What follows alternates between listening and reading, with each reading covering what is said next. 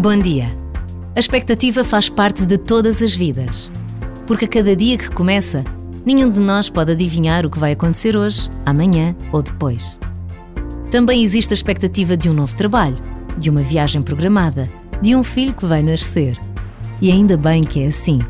Significa que a vida acontece, continua, surpreende.